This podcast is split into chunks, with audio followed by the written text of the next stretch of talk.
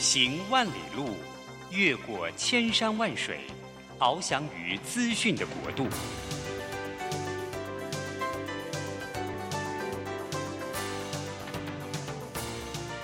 以全方位的视野，飞向更高更远的目标。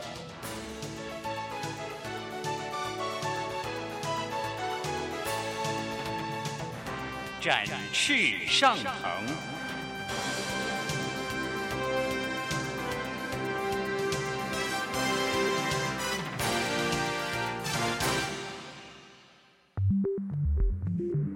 新冠疫情让世界变得不一样，工作职场、生活形态都在翻转变革，学习变成日常的必要必须。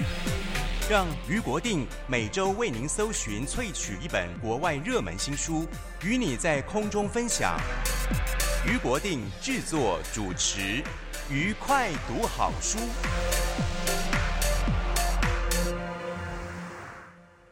欢迎大家来到愉快读好书，我是余国定。每个礼拜一的上午八点，我们在台北 FM 九零点九和桃园 FM 一零四点三，我们同步播出。欢迎我看我们大家在空中相会。呃，我们长期以来啊，我们这个节目都很喜欢呃偏重在讲职场的一些相关的事情，管理啦、趋势啦，或者是一些科技的东西。不过今天呢，我们想要来讲一个呃比较不一样的、有特色的一个，可是跟大家又有关系的一件啊、我们称为这个跨界奇幻小说、幻想小说。我们今天呃。找的这本书呢，它的呃名字叫做《迷宝花园》，迷是迷路的迷啊，找不到路，呃，找不到路的宝贝的花园。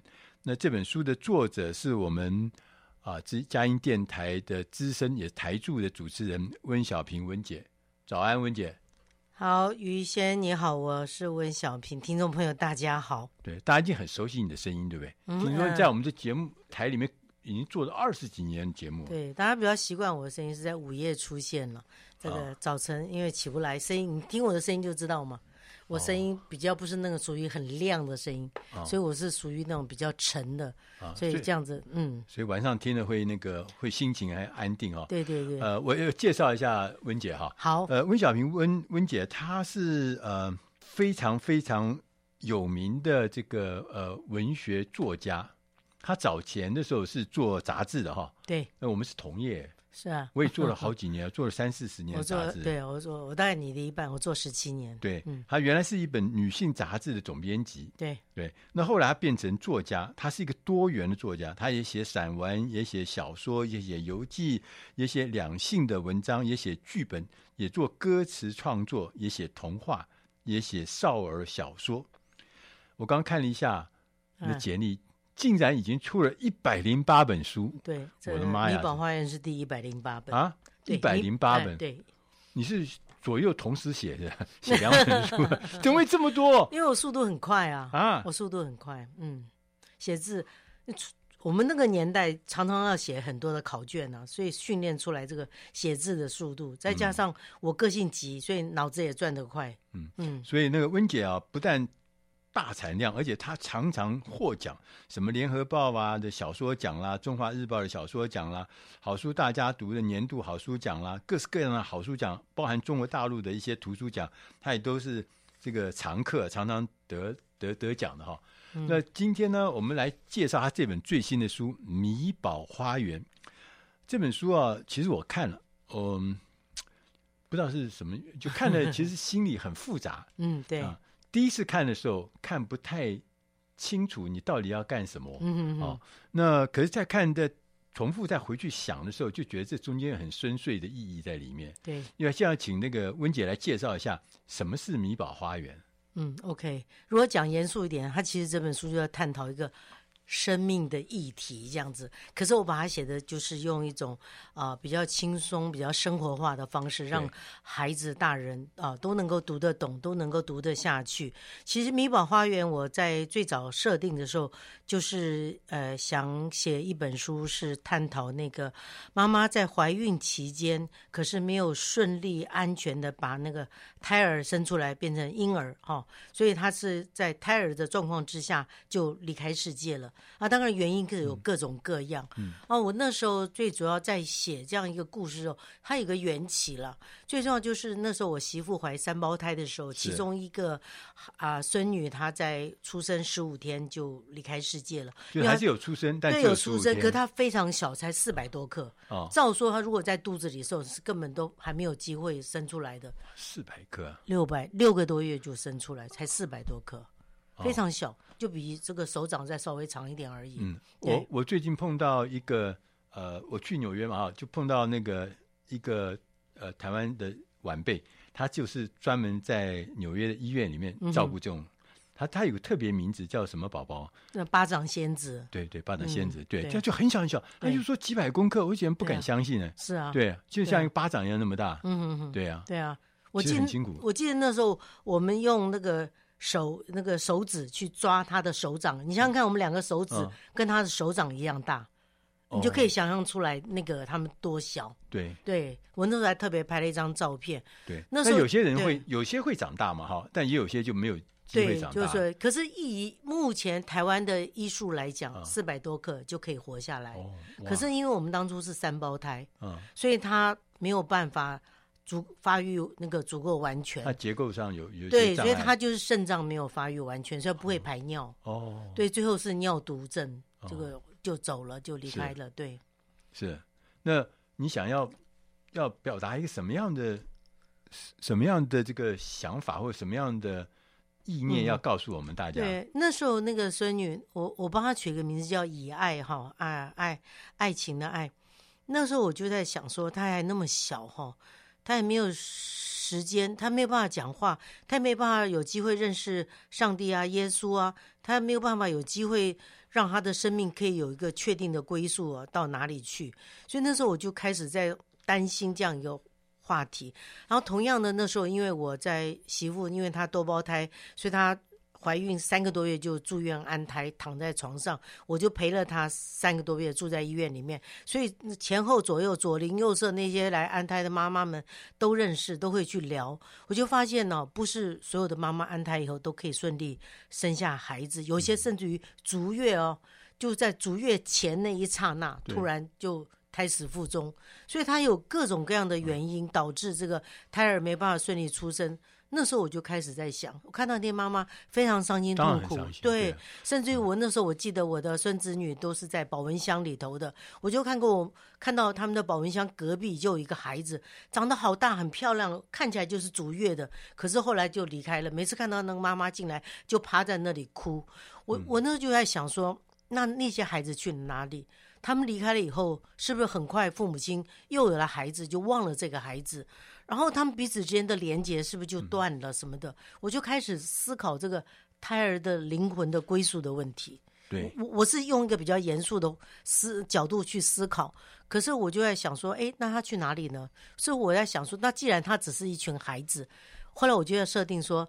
他们有一个中途之家，就是在医院里没有顺利生出来，他就停留在医院旁边的一个花园里头。嗯、他们在那里玩耍嬉戏，然后等待说跟他父母亲之间的关系和解，嗯、然后确定父母亲爱他们啊、呃，记记得他们，然后啊、呃、也把他们当做他们的宝贝这样子。然后他们最后心愿满足了，因为每个米宝都有不同的心愿，心愿满足了以后，他们就可以去到阳光乐园。对就在那边等待若干若干年后跟爸妈重逢。像你看现在这个社会啊，嗯，好像呃不知道有感觉啊。对，第一个怀孕很不容易。对，哦，第二个要碰到像刚刚讲的这种呃灾难啊，或者碰到这个困难的比例好像越来越高了。对，像我们爸爸妈妈那一辈，好像生小孩子就是跟那个。买一个青菜萝卜一样的，母鸡下蛋一样，对啊，哔哩啵隆，哔哩啵隆，对对对。我们找一辈哇，什么什么生十个、十二个，对对。你现在生一个、两个都很难呢。是啊，对。所以这个事情就变成好像说，以前我们认为是很简单的事情，现在发现孩子这件事情是很困难的，不只是说养育他很困难，就其实要让他出生顺利长大这件事情就很困难。对，所以那些没有机会长大成人的小天使，其实已经变成我们生活中怎么讲，就是常常见到的一个现象。嗯哼，啊，但是我们都忘记了。我们都忘记了，所以今天呃，温姐就特别用这本书来告诉我们，其实那是一个小生命，是一个完整的生命。对，他只是呢没机会长大，他没机会来跟你讲谢谢，嗯、也没机会跟这个世界呃 say yes 啊那种感觉。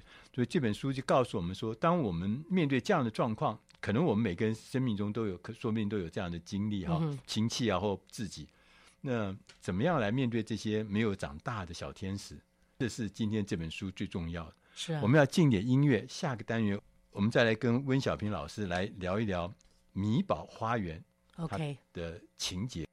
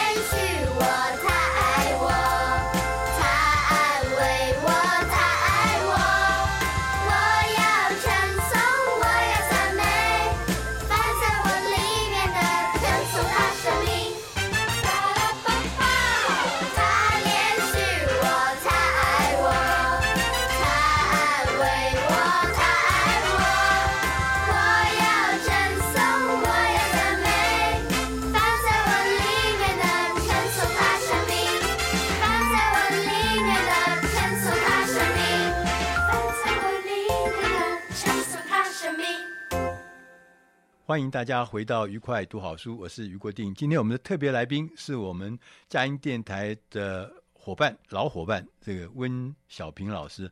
呃，温姐啊，她在我们电台已经主持节目二十几年了。对，哦，对，所以非常资深，所以大家可能都啊、呃，一定都听过。你只要是我们的熟客的话，是我们的老客人的话，就一定常常听到呃温姐的声音。她最近写的这本新书叫《米宝花园》。米是迷路的宝贝，迷宝花园。那这本书呢，我也看了，我也觉得还蛮有意思的。它是有啊、呃、九个故事嘛，哈。对对，您能不能跟我们介绍一下这九故事是什么？可以，我就先谈一下这个米宝的意思哈。呃，米宝就是指着那个来不及出生的胎儿哈。那米宝呢有三重意思，一个就是指他们是迷你宝宝，因为很小嘛，还在母腹中，有的甚至于才几公分大小这样子。那还有就是指他是迷路的宝宝，因为他没有顺利出生，所以他没有办法在那个家呃。成长茁壮，所以他不知道他的家在什么地方，好像迷路了一样。另外一个呢，就是呃，英文的 meeble 哈，肉球的意思。嗯、因为对，因为还很小那种，差不多两个月的胎儿的话，就是像个小肉球一样这样子哈。大概有这样三重的意义来代表这样一群孩子们。那我在写的时候，主要就是我先设定了一对呃兄妹，叫做小秋跟小夏。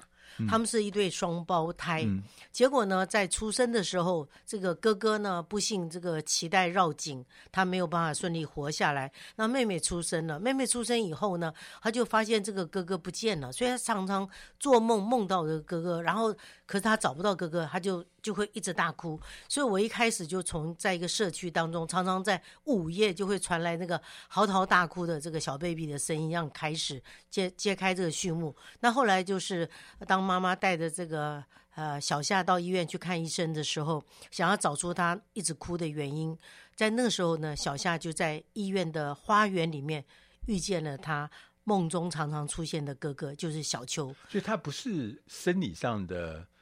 疾病，譬如说，可能是脑部的发育有障碍啦，都没有，对他很健康的出生，对障碍啦，对对。他其实是一个健康，但就是每天晚上就是大声的哭，对不对？对对对，呃，叫也叫不止哈。对啊，婴儿液体重的，因为像我的孙女就这样子，从婴儿期一直哭到六岁，才才没有液体这样子。哇，爸妈都崩溃了。对对，就要每次半夜那种吓死人，哭起来歇斯底里的，你知道吗？然后隔壁邻居也跟着，对，受不了，对啊，对啊，对啊。对啊，所以我就这样开始揭开这个序幕，就说只有他可以看到他哥哥，他妈妈看不到的。然后他就很好奇他的哥哥到底在哪里，我为什么那么多年都找不到你哈？然后哥哥就告诉他说，我在这个米宝花园里面啊，我在等，因为他说，因为他自从他没有平安顺利出生以后，那个妈妈从此以后就没有提到小秋这个名字。对，他们家小秋这两个字是禁忌话题，嗯，所以他就很难过，为什么爸妈好像就。忘了我的存在，所以他的心愿心愿就是希望爸妈能够记得他。所以在这个里面，我一共呃，因为太多米宝了，不可能写完所有米宝的故事，所以我大概就设定了九个米宝，对，让这个九个米宝都有不同的原因，他们没有办法顺利活下来，有的是。意外啊啊过世的，有些是因为妈妈怀了多胞胎，不得不减胎减掉。那有些就是因为现在孩子生的少，家里就难免还是希望生儿子，所以重男轻女之下把那个女儿给剪掉的。好，那还有的是对，还有的是因为这个啊突然的，这个妈妈就是为了爱爸爸啊，身体不健康之下，她红斑性狼疮，她也是勉强去怀孕，结果。不幸还没有足月，孩子就生出来，所以孩子也是相当危险。这样我就设定了各种不同的原因，嗯、然后让他们在这个当中每个米宝的背后凸显出他们的面对的一个家庭父母的感情的问题。如果父母亲感情够深厚，他们可以共同一起度过这个失去孩子的难关。可是有些父母亲，甚至于其中还有一个是小三。那他在面对这样一个问题的时候，他他怎么去接受这样一个事情啊？所以我让就是说，不单单只是一个米宝的一个一个的思维哈，可是还有一些所谓来自于父母亲，他们对这个孩子，甚至于他们在他们的婚姻当中引起了一些什么样的波涛，就是这样两个角度这样去书写。其实不管是什么样状态，其实呃，对那个孩子来讲，嗯，对那个幼儿来讲，对。呃，他没有机会能够顺利的长大，嗯、顺利的成长啊。那可是他们的这样的事情，对家人来讲，大概都是很大的遗憾。是啊，那事实上也变成很大的伤痛。大家都把它埋在心里，对不对？对，其实埋在心里也不愿意提这件事情，嗯，这很正常的反应。就这是一个遗憾，不管你是什么原因，可能是妈妈身体的关系，可能是因为感情的关系，可能因为种种原因，但他就把这件事深藏在心中。对，其实对这孩子不公平嘛。对啊，对不对？嗯，对，而且对妈妈也是一种伤痛。对，那妈妈也就没有机会去抚平这件事情。是，对，它就是一个伤痛。就是他的很久的变一个记忆，他他没有消失，他是藏在那里，嗯、但他还是会常常出来作乱，对，常常会出来伤害大家的很多很多的事情、嗯，变成一个阴影一样。那在这里面，你有没有呃什么你觉得印象比较深刻的故事可以跟我们大家分享？其中像有一个哈，我比较。特别提到就是一个小孩子叫小米哈，嗯，那个米就是我们吃饭的那个稻米的米，大米小米，呃，对，就是我最主要就是说，因为他的父母亲当初是去啊、呃、司马库斯旅行的时候，嗯、他们这个因为这个叠在那个小米堆里面，然后认识的，所以后来他们就恋爱结婚。那因为这个妈妈是有病的哈，就是红斑性狼疮，所以她就跟那个她的男朋友讲说，我。我不能嫁给你，因为我没办法啊、呃、生孩子这样子。可是他就说我爱你，我还是愿意。所以在那个状况之下，后来他们结婚了。可是太太就发现到先生在看别人的孩子的时候，那个羡慕的眼光，嗯、所以后来她就偷偷瞒着丈夫去怀了孕，嗯、这样子。所以那个那个过程当然辛苦，因为她一方面自己还要服药嘛。嗯、这是一个真实的案例。我只是借用了这个故事的、欸，真的是不能够生小孩吗？真的不能。他就是、欸、可是我我高中的同班同学，他妈妈同班性狼疮、嗯，可是你要看他轻重程度啊。哦。因为像他这个已经吃药吃到整个人都浮肿了。哦、我就对对我那时候就是。他是一种免疫系统上面的严重疾病。对，对我那时候就是教会的一个姐妹嘛，我就亲眼看到他为了爱先生。去冒了生命的危险去会生这个孩子，那可是我在书里面我有改一下，因为我觉得不能够去写那种真实的案例，所以最后在他那个突然在八个月的时候突然一下子昏倒。啊，因为那个因为他把药都减减量了嘛，结果后来他就昏倒，就孩子被迫提早出生，在那个状况之下，那个爸爸就没办法去原谅那个孩子，他觉得那个孩子害死了他妈妈，因为他爸爸太爱那个那个太太了嘛。啊，妈妈就过世了吗？妈妈就过世了，哎、对，所以他等于就是孩子拿出来了以后，他妈妈就走了，那个爸爸没办法接受，对。就那边哭，然后整天就是整天就看到电脑里面的照片那边哭，然后可是，在那个时候，那个小米他就在保温箱里面面对生死存亡的那个那个关头嘛，那医生就讲说，呃，叫爸爸去看他，爸爸就拒绝去看他，然后他希望他跟孩子讲话，他也不去跟他讲话，他觉得这是带来灾难，对对对，他看到他就想到。他他死去的太太啊，这样子，可是最后就是说，最后那个后来爸爸当然还是经过一些呃波波折，后来他领悟到说，这个太太走走了，可是小米有一半的妻子啊，他如果去能够好好去照顾小米，等于他的妻子还陪在他身边一样，这样子。所以那时候我写这段经历，有的人会认为说，哎，这个太神奇了嘛，那个明明他生命指数都已经归零了，怎么这样一个孩子又可以？活起来哈，这样子，那其实也是有迹可循。我自己亲身经历这样这个案例，所以我是觉得有再加上医护人员也强调说，如果父母亲的爱其实可以去挽回一个垂危的生命。是，嗯，从这个九个故事里面，我们可以看，不管你的原因是什么，对，就是家里面有小孩子因为种种的原因不能够长大，这是一件大的遗憾。对，那这件遗憾不是谁造成的，它是可能是就是。呃，天意一样，就自然的发生。对，其实最重要的事情不是责备，不是去抱怨，不去去归责于谁。嗯哼，其实最重要的是我们怎么去面对它。是，把它藏起来也不对。对，我们要去面对它，去抱怨也不对。对，那其实我们面对它，其实这件事情是很多很多大家共同的遗憾。是啊，但是如果我们用更正面的态度去面对它，可能那个结果会比我们想象的要。好很多很多，嗯、对，那这也不是一件遗憾的事情，对，这是一个上帝给我们的功课。嗯、哼哼我们要进点音乐，下一个单元我们再来跟温小平老师一起来聊聊什么是米宝世界，跟米宝世界，我作为一个家长的话，我们来如何面对米宝。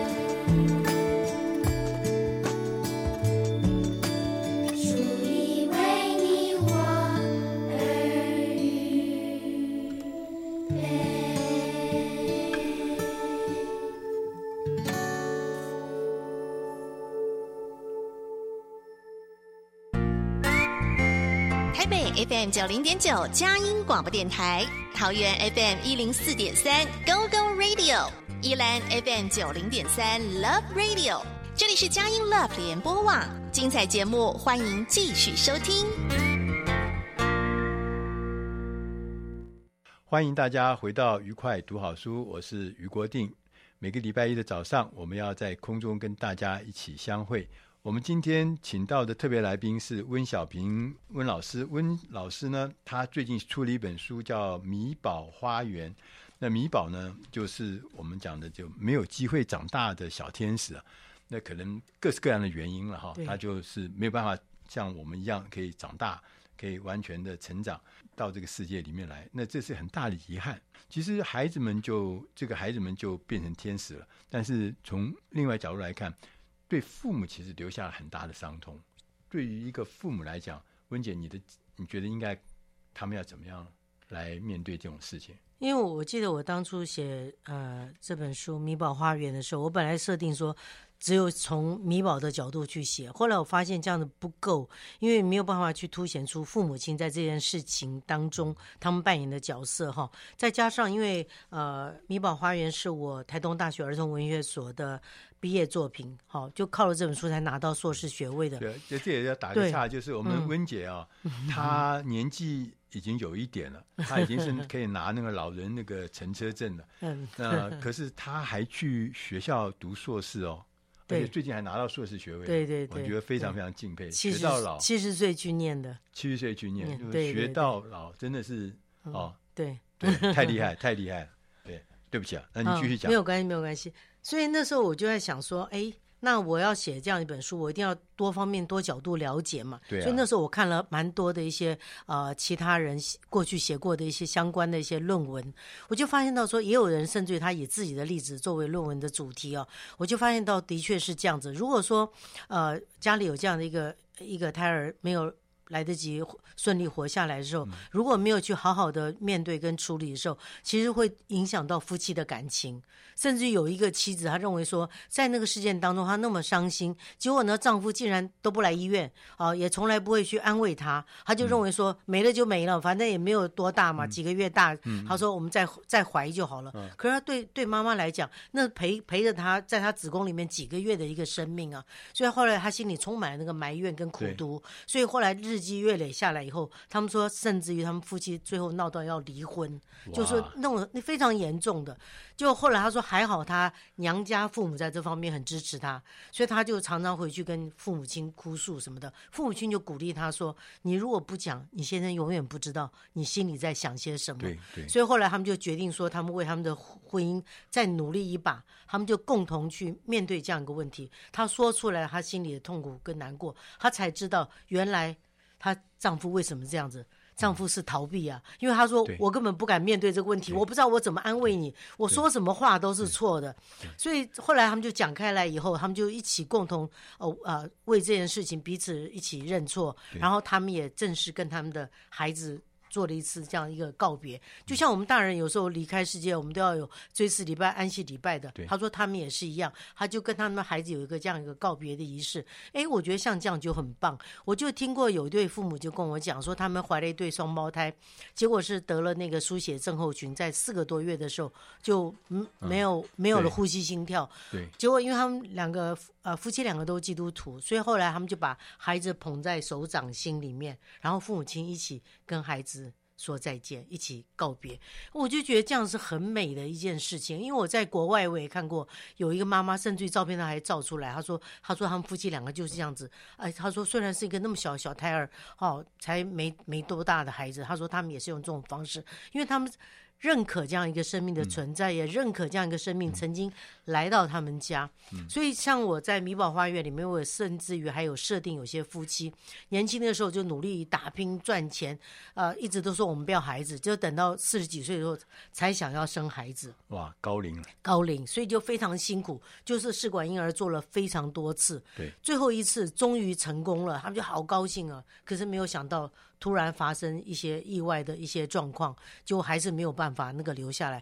可在那个状状况当中，他们没有互相指责，太太是自责，嗯、可他先生就说：“他说我也有错，他说我们两个都都都有错。可是现在既然事情发生了，嗯、他说我们一起去面对，所以他就陪着他太太、嗯、一起度过难关。当他太太伤心难过的时候，他就去陪他聊天，陪他说话什么样的。太太就是死都不肯经经过那个婴儿房啊。那先生每天晚上都会去婴儿房这样坐一坐，去想念他们那个啊离开世界的胎儿这样子。所以我觉得。如果夫妻能够在这个当中一起携手共度难关，我觉得这样一个伤痛虽然还是依然存在，可是他们可以慢慢的啊、呃、一起走过来。即使他们可能再也没有机会去生孩子了，因为他们高龄高龄的嘛。其实从这个角度来看哈，就是因为每一个孩子都是在期待下长大，对，出生，对啊，然后变成一个呃机会嘛哈，嗯、所以很多父母一定都有很大很大的期待。那、啊、相对的期待越大。对，当他失望的也会变得越大，啊、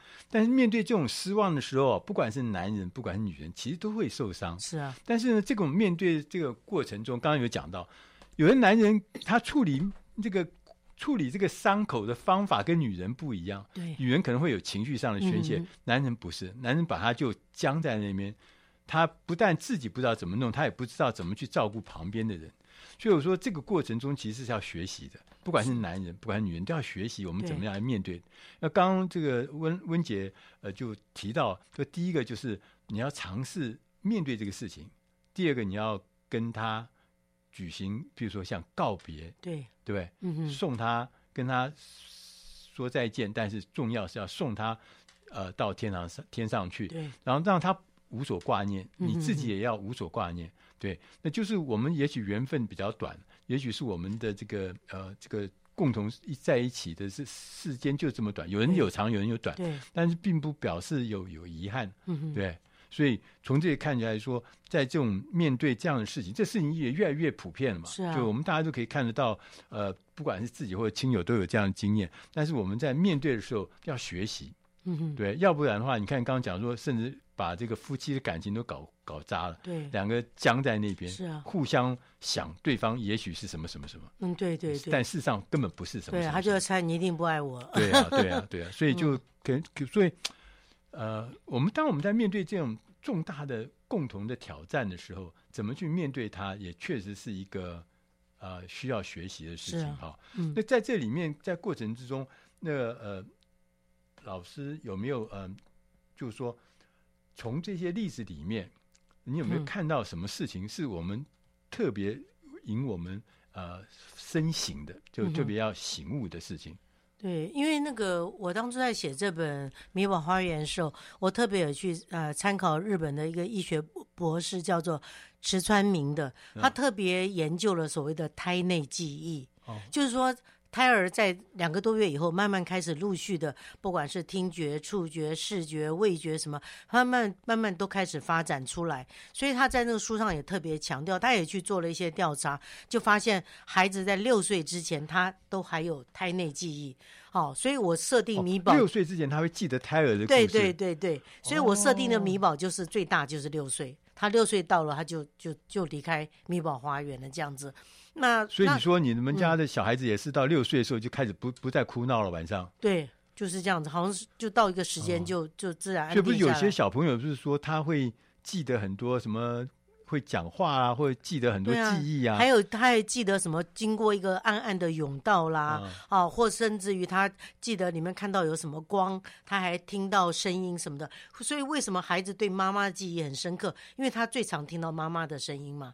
所以我在这个当中，我就在书里面我也特别强调，就是说，不管你的怀孕的过程如何，你对这个孩子，因为像有的人可能盼望儿子就怀的是女儿，他就会说一些负面的话语。可是对孩子来讲，他都是。可以听得到、接收到的，所以在这当中也是在呼吁哈，包括那个石川明博士，他也是呼吁父母亲要谨言慎行，就是说你除了行为动作要小心，嗯、还有小心说话。对你要常对，你要常常跟你的孩子说你喜欢他、你爱他、你肯定他，对绝对不能够去说一些负面的话。我，我听过一个故事啊，一个是说呃，有一个男士他心脏移植一个心脏给他，结果那个。是一个女性移植给他，嗯、但这个这个他有个小孩就是难产，所以那个那个小孩子呢就常常哭闹。可是每一次这个男生嗯。一抱起这个小孩的时候，嗯、听到他妈妈的心脏。心跳。他就整个就安静的不得了，对，我看了以后觉得哇，好感人，好感人，很奇妙哈。对，对，所以说我们其实要把每一个生命，哪怕他只是在胎儿阶阶段，对，他也是一个真实的生命，嗯、我们一要把它当做呃一个呃上帝赐给我们的一个重要的礼物。虽然他是一个小天使，但是我们呃哪怕他没有因为种种原因没有办法长大，但是我们也应该要面对这个遗憾。然后同时要找到解决的方法，不但让孩子能够安心的到天上去，同时也让父母家人每一个人都能够面对这次遗憾，面对这次的伤痛，重新的走出这个伤痛里面，找出下一步更好的人生。我们今天非常谢谢温小平老师来我们节目里面给我们带来这本《米宝花园》，谢谢老师。嗯，谢谢。呃，谢谢大家收听，我们下个礼拜同一时间空中再会。这件事我到底该不该做呢？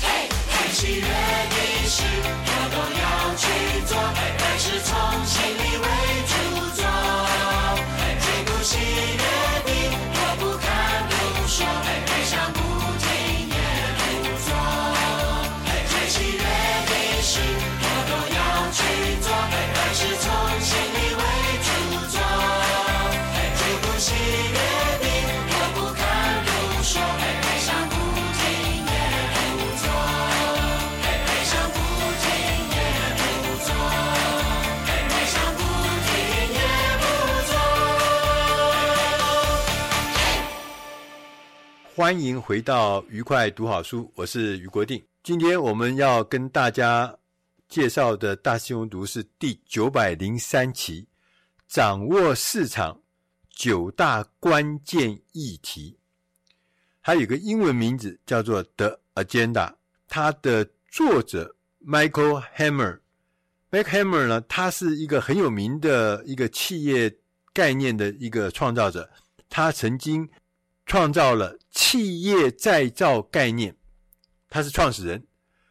大家都知道，我们现在进入二十一世纪，这是一个消费者为主，消费者要求也不但逐渐的提高，而且呢，消费者的这个主导整个经济发展的力量比以前呢从来没有这么大过。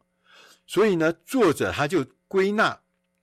企业必须面对的九大关键议题，这几项这个关键的议题啊，其实不是呃作者凭空想象，而是作者呢他去观察，观察有些企业呢，它能够兼顾创意，能够兼顾管理，两者兼顾的这个成功企业呢，他们是如何化解消费者经济时代的挑战？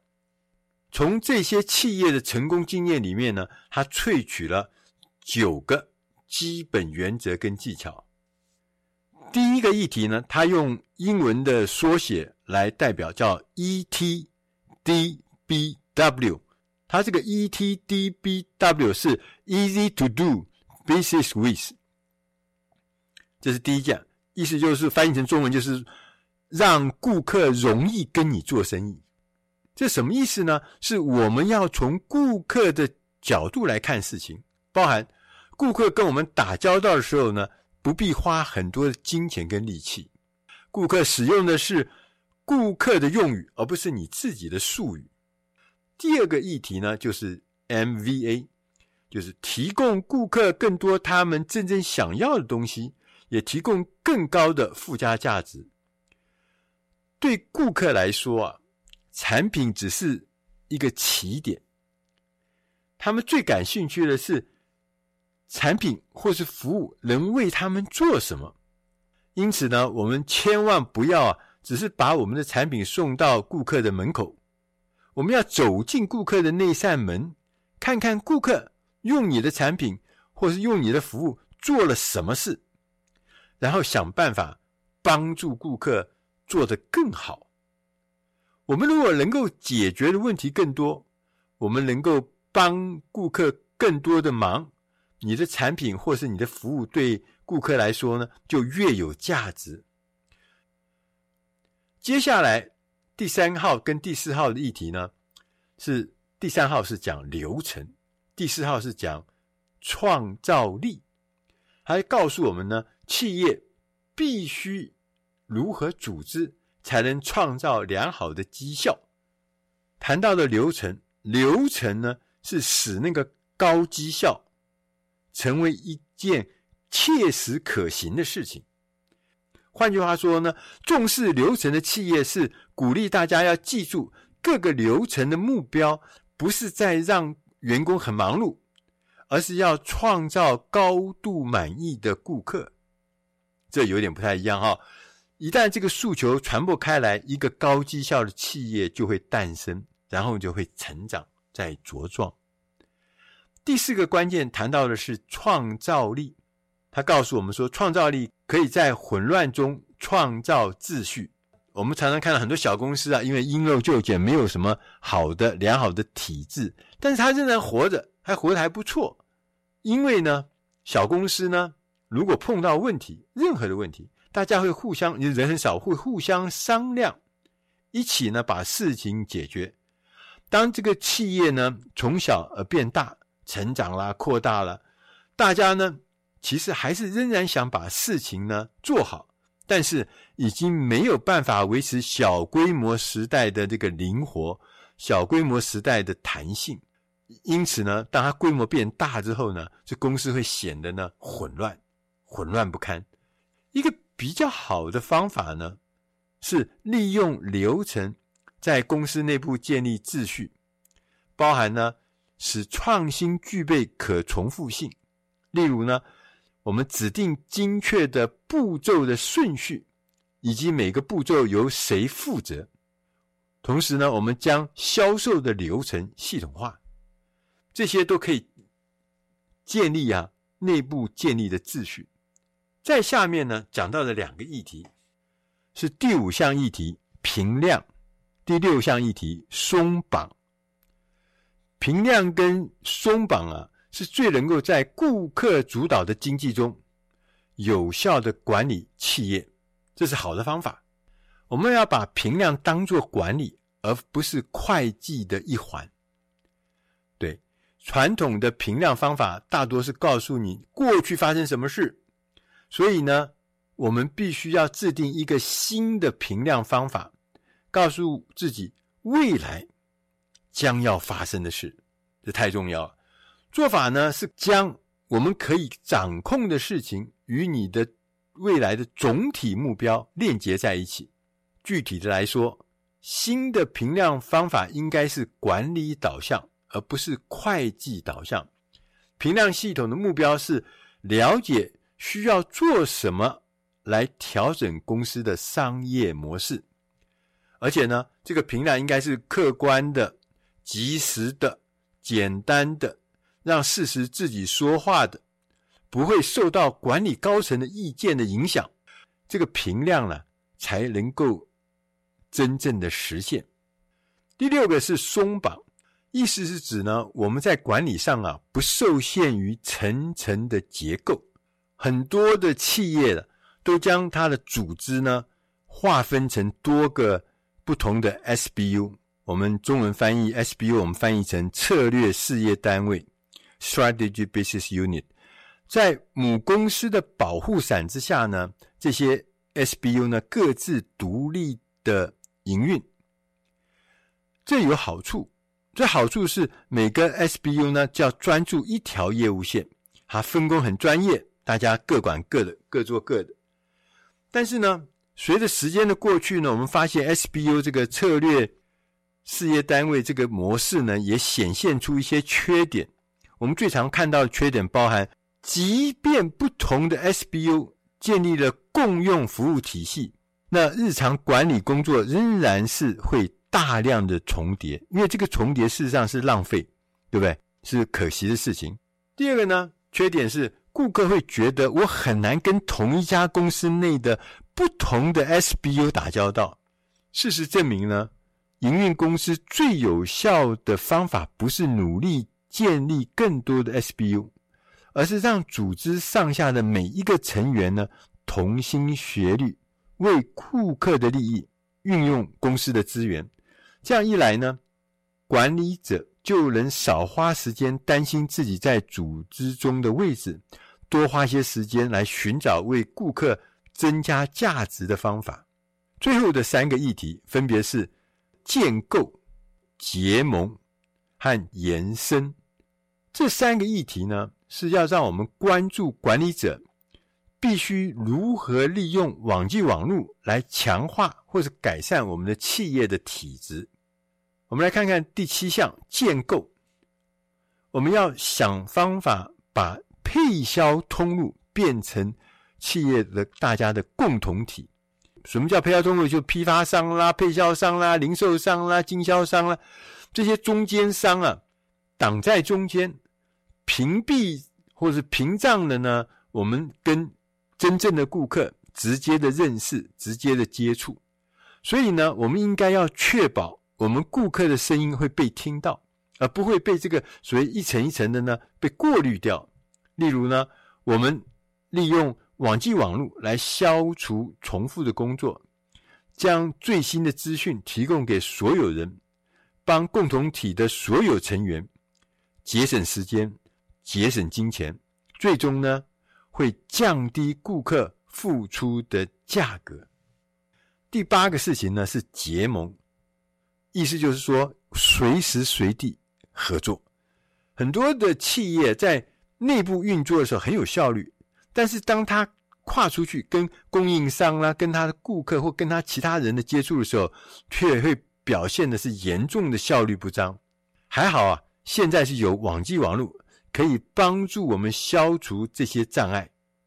如果公司跟外部能够共享资讯，协同合作就变得可行。我们因此呢，可以延伸到整个供应链，或是延伸到配销链。单单这个效率的提高就会非常可观。第九件关键呢是延伸，指的是呢虚拟整合，让企业更加壮大。我们呢要专注自己最专长、最擅长的部分。同时呢，可以跟那些能够将其他部分做得更好的人，就是我们不擅长的部分，其他人有人做得很好，我们要跟他进行虚拟整合。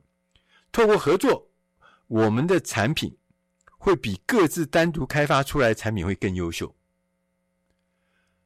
不要把自己的公司或自己的企业呢当做一个独立的公司，而要将它视为一个大型企业网络中的一部分。网络中的公司呢，是共同努力创造顾客的价值。作者呢，Hammer 他还告诉我们呢，虽然有九个议题，但是并不表示了我们公司就应该同时推动九个独立、互相不相关的计划，这样子可能会制造混乱。我所以，我们应该要定定步骤，循序部署。分成一连串的小步骤来逐步的推动。